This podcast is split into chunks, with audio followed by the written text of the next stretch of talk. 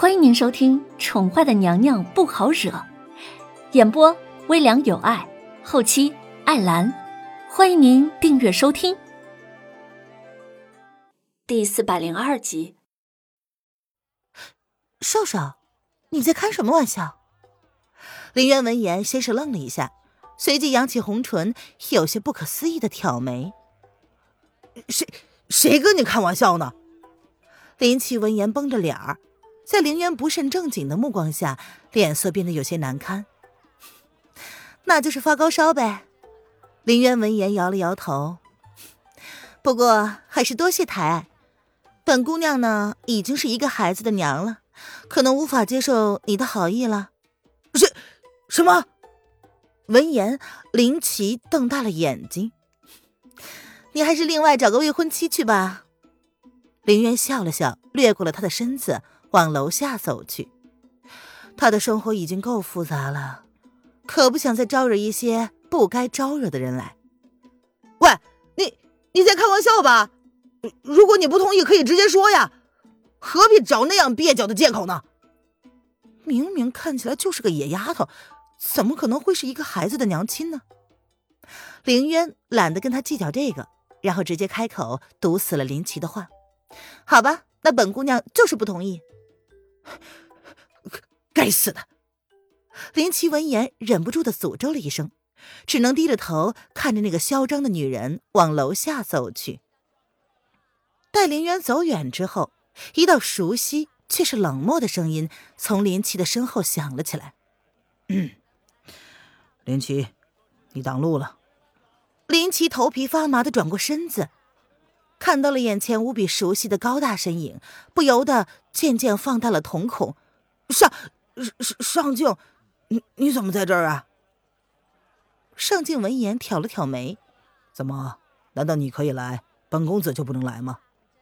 他若有所指的看着他，你你你你你什么时候站到这儿了？林奇闻言忍不住的想起自己刚刚说过的话，他的脸唰一下子就红了。就在你刚刚跟那个姑娘求亲的时候，上镜的脸上维持着面无表情，可是林奇却依旧从他眼中看出了促狭之意，不由得懊恼的瞪了他一眼。想笑就笑吧，你这家伙失踪了这么久，还骗我说跟家里学做生意，可恶！林奇想起有一次自己路过上镜家里的某一处产业，就开口问了问上镜最近的近况。没想到那个人却说，他们家少爷从来都没有来过他们那儿。他可是记得这个家伙那时候跟他说，他要带他爹去巡视所有的铺子。这半年来发生了很多事，本来我去林家找过你，不过你家老管家说你出门了。尚敬闻言，淡淡的一句话便化解了他的危机。嗯，那，哦，好了，好不容易逮住你这个家伙。今天就陪本公子不醉不归。林奇闻言翻了翻白眼儿，他确实出门三四个月，那段愚蠢的过去不提也罢。哼，也好，我也想听听，你什么时候已经沦落到要堵在楼梯口，向一个已经是孩子的娘亲求亲的地步了。闻言，上镜若有似无的勾了勾唇，跟着林奇往楼下走去。喂，这。是兄弟就不要提那件蠢事了，本本本公子只是一时想不开而已。林奇闻言翻了翻白眼，无比后悔自己刚刚竟然没有发现这个家伙。恐怕往后的数十年，这家伙都会拿这件事情笑他到死吧。哼哼，既然你都说了是蠢事，何不跟本公子说说，你怎么会有这种蠢念头？上镜睨了林奇一眼，脸上泛着隐隐的笑意。如果刚刚站在林奇身后的是另外一个人，或许此时林七已经被人千刀万剐了。什么人不动，竟然动歪脑筋，动到了不该动的女人身上？闭嘴！你这死人脸，这么久不见，看起来还是一样的讨厌。林七闻言，恨恨地瞪着他说：“哼，彼此彼此，这么久不见，一见面就让本公子为你所做的蠢事擦屁股。”上镜闻言，悠悠的反击：“你你！”出了不醉楼，林渊仿佛有了归宿感，不再感到茫然。红娘告诉他，自己名下的产业还有一个叫做“美人绣庄”的铺子，以及功夫茶叶铺。茶叶铺呢，已经给了娄丞相管理。犹豫了一下，林渊想要去会会那个人。其实模糊记忆中，那天他大闹朝堂的时候，站在堂下，离萧逸天最近的两个人，其中一个应该就是丞相吧。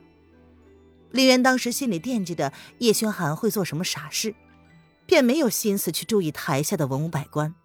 他只记得两个人的面容都很严肃，左边的那个应该是大将军，因为他记得那个人穿着将军服。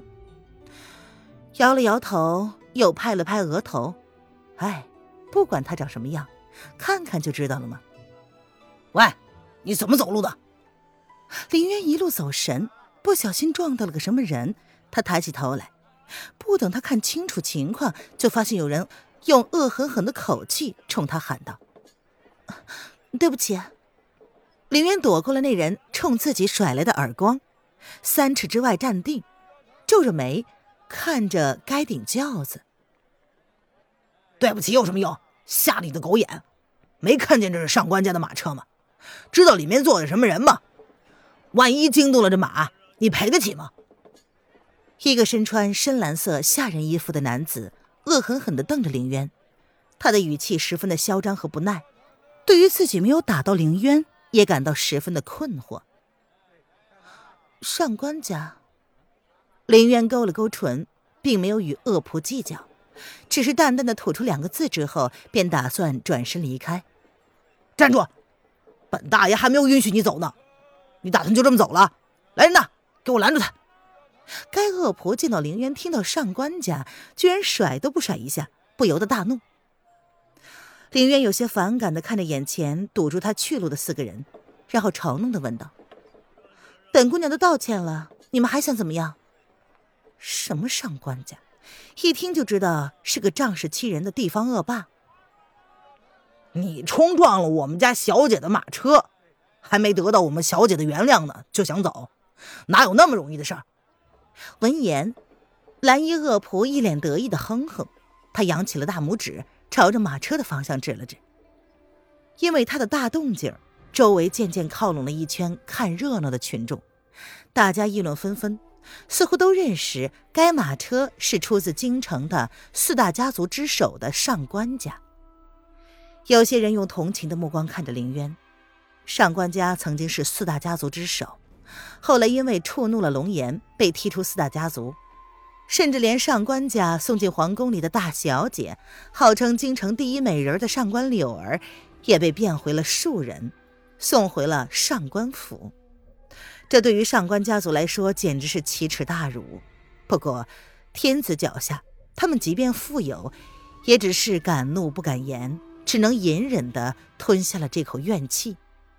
不过从此以后，上官家的人就像是自甘堕落似的，失去了往日第一家族该有的风度，凭着自己依旧富有的资本，在京城横行霸道。如今这个小姑娘所冲撞的，正是被皇上赶出皇宫的大小姐上官柳儿，也就只能同情她了。